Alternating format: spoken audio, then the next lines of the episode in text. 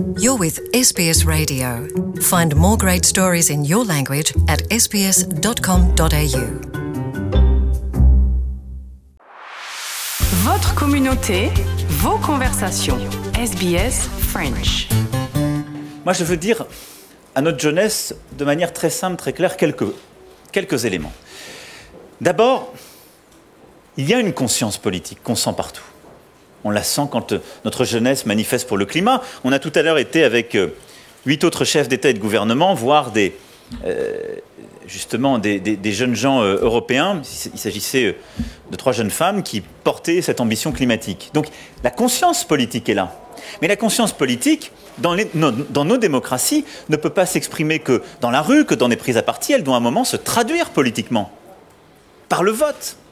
C'est le combat même que nous avons mené. C'est la conquête même de l'Europe. La liberté démocratique, c'est cela. Et elle implique d'exercer son, son devoir de citoyen. Et on ne peut pas dire il y a une nouvelle vitalité politique, mais elle ne serait que dans la rue, l'interpellation et les tribunes, mais elle nierait le vote. Donc, ça, je crois que c'est important. C'est un message de ce qu'est la citoyenneté et le caractère civique. La conscience civique est là partout en Europe. On la voit. Elle doit s'exprimer dans les urnes parce que c'est une, une traduction. Alors, les décideurs peut-être ne correspondent jamais à ce qu'on voudrait parfaitement. Les, propositions qui sont faites ne sont jamais parfaitement ce qu'on voudrait. Mais c'est ça, vivre en société, vivre en commun. On n'a pas toujours exactement tout ce qu'on voudrait.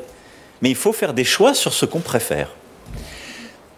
Derrière cela, je voudrais aussi ajouter un point très fort pour notre jeunesse.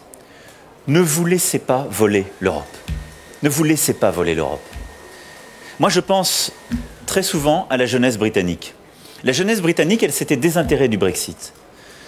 Elle a considéré que ce n'était pas son affaire, qu'une fois encore, la jeunesse, elle n'allait pas voter, etc. Et la jeunesse britannique, elle s'est réveillée le lendemain avec la gueule de bois. Et quand on a regardé la structure des votes, c'était plutôt les personnes plus âgées qui ont été votées.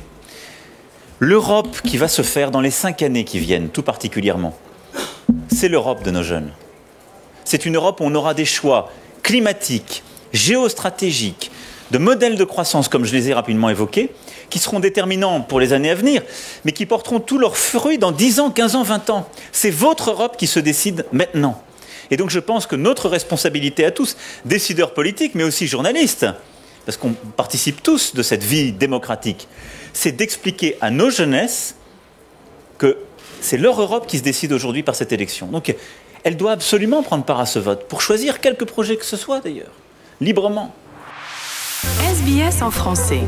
Partagez nos rubriques sur Facebook. sbs.com.au